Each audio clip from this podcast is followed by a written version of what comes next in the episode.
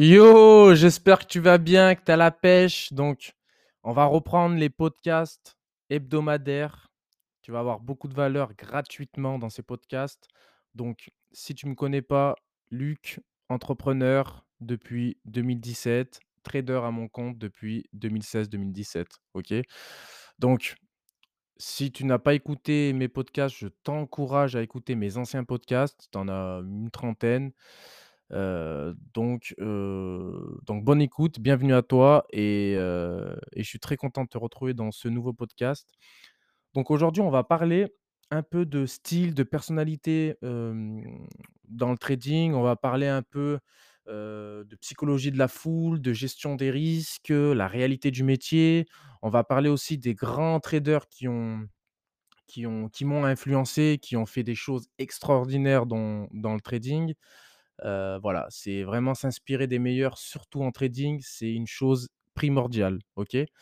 Donc, je vais commencer par ce podcast par une phrase de Jesse Livermore. Donc Jesse Livermore ou Livermore, heu, un célèbre trader qui a fait fortune, hein. Il a dit: «J'ai appris très tôt qu'il n'y avait rien de nouveau à Wall Street. Cela cela ne cela peut en être autrement, car la spéculation est aussi vieille que les collines. Tout ce qui arrive sur les marchés boursiers aujourd'hui est arrivé dans le passé et arrivera encore. Je n'oublierai jamais ça. En gros, il veut dire que dans le trading, si tu maîtrises l'analyse technique, graphique, il faut t'inspirer de ce qui s'est passé dans le passé. Il faut t'entraîner sur les graphiques financiers, crypto-monnaies, forex, actions, etc., etc.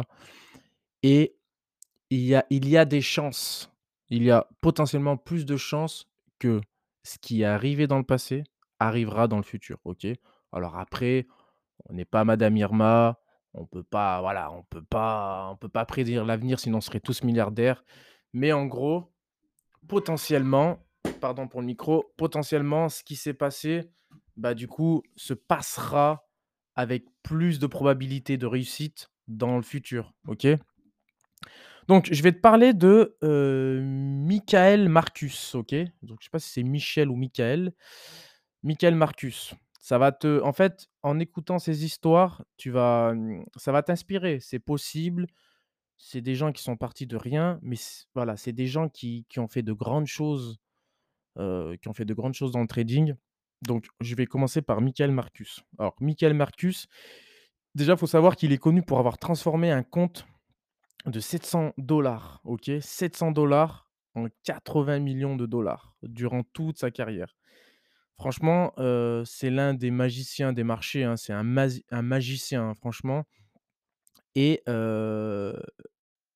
et son mentor à lui, c'est Ed Seykota, OK? Ed Seykota aussi, un grand trader, énorme. Moi, je lis beaucoup de bouquins sur eux, je prends des notes, d'ailleurs pour faire ce podcast, j'ai pris des notes vraiment. Il y a des phrases que j'ai surlignées et tout, c'est c'est de la folie, tu vas tu vas te régaler, OK? Michael Marcus, il a dit: «Chaque trader possède ses forces et ses faiblesses. Certains tiennent bien les trades gagnants, mais tiennent aussi leurs trades perdants un peu trop longtemps», tu vois? Et ça, c'est symptomatique, c'est synonyme de défaite d'un trader, OK? Je suis passé par là. Certainement, toi, que tu m'écoutes, tu dois dire: «Oh putain, ça, c'est moi». Franchement les gains, faut les laisser le plus souvent alors ça dépend ta time frame que tu regardes, ça dépend ta stratégie, ça dépend ton plan de trading, ça dépend ce que tu vises, OK? Ça dépend de ton objectif, de ton train de vie, de ta personnalité. Mais généralement, beaucoup tiennent leur trade perdant pendant trop longtemps, alors que non, tu vois? Il faut vite couper ses pertes, mais tiennent les trades gagnants pas trop longtemps, tu vois?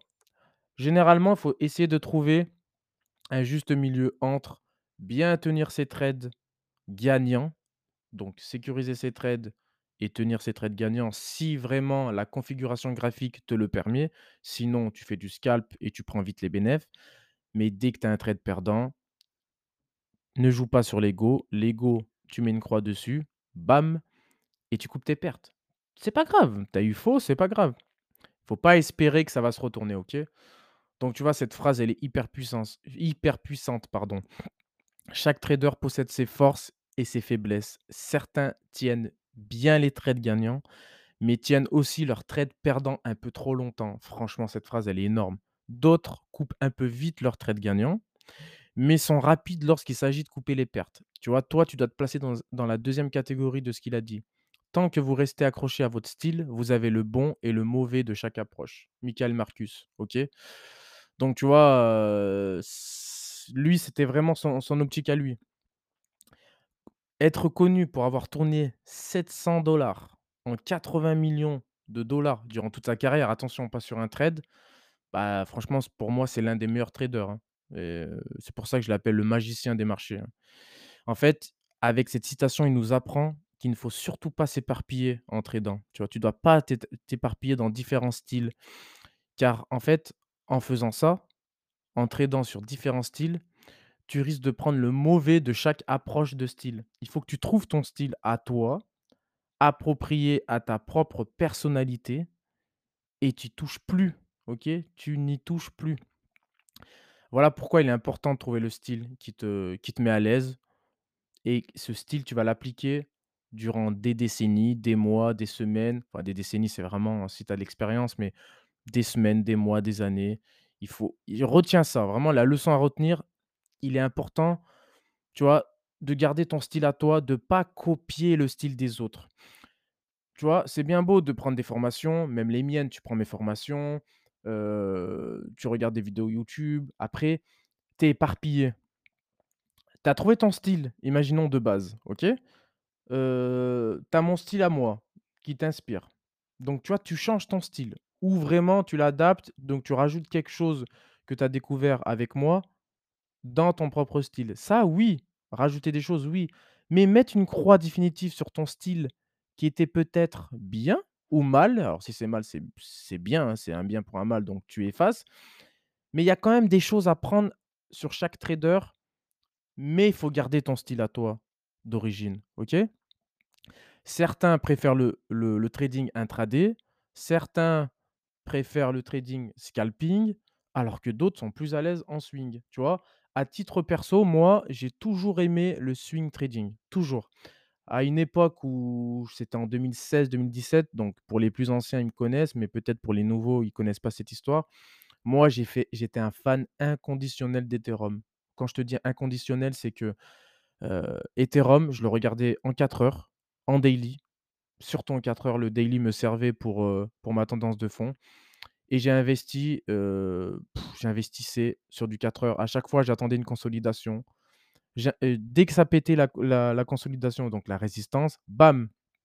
À partir, j'ai fait ça à partir du covid, donc le l'Ethereum coûtait 80 J'ai inv j'en ai investi à 80 Après, il faisait des paliers, il montait, palier, montait, 100 200 J'ai accumulé, je crois, plus de plus de 100 100 ETH à un moment. Bon, moi, j'ai tout revendu après tout en haut, mais c'est pour te dire que c'est possible. Il faut que tu le fasses, mais il faut que tu sois à l'aise avec ça.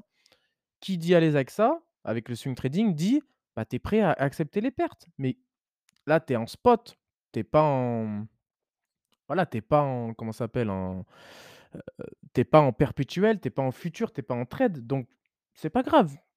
Tu n'as pas tu n'as pas perdu tant que tu n'as pas vendu. Donc toi, ta stratégie, une bougie égale 4 heures ou voire une bougie égale u heu, 1 jour, tu laisses le trade se dérouler sur des mois, des semaines, des mois et tu seras toujours gagnant. Le swi le swing trader est toujours gagnant, OK? L'intraday, ça demande plus de technique et le scalping, une énorme technique, une énorme patience, mais surtout faire attention aux frais et cetera et cetera, tu? Donc tu vois, avec tout ça, c'est propre à chacun. Est-ce que tu es prêt à prendre plus de risques, donc tu vas plus aller dans l'intraday? Est-ce que tu es quelqu'un d'impulsif? Est-ce que tu es quelqu'un qui aime bien prendre des risques? Le scalping, bon, bah, c'est une approche vraiment risquée.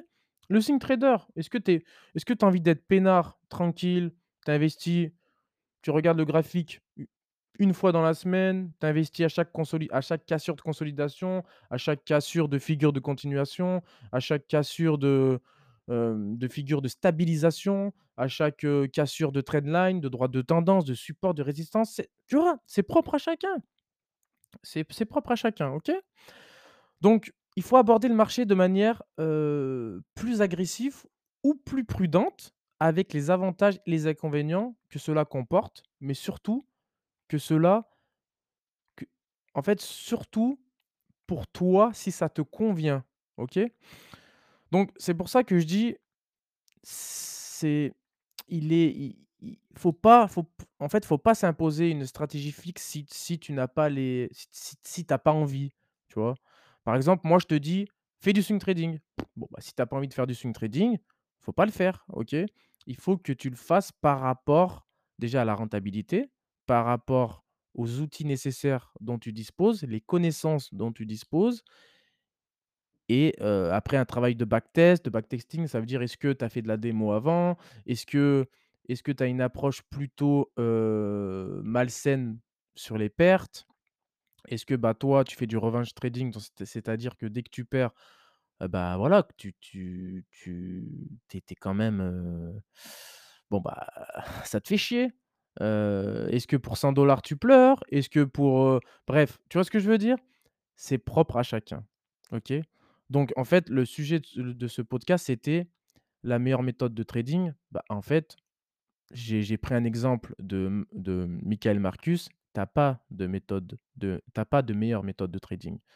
La meilleure méthode de trading, c'est celle qui convient à ta personnalité et à ta vision propre des marchés sur le long terme, OK?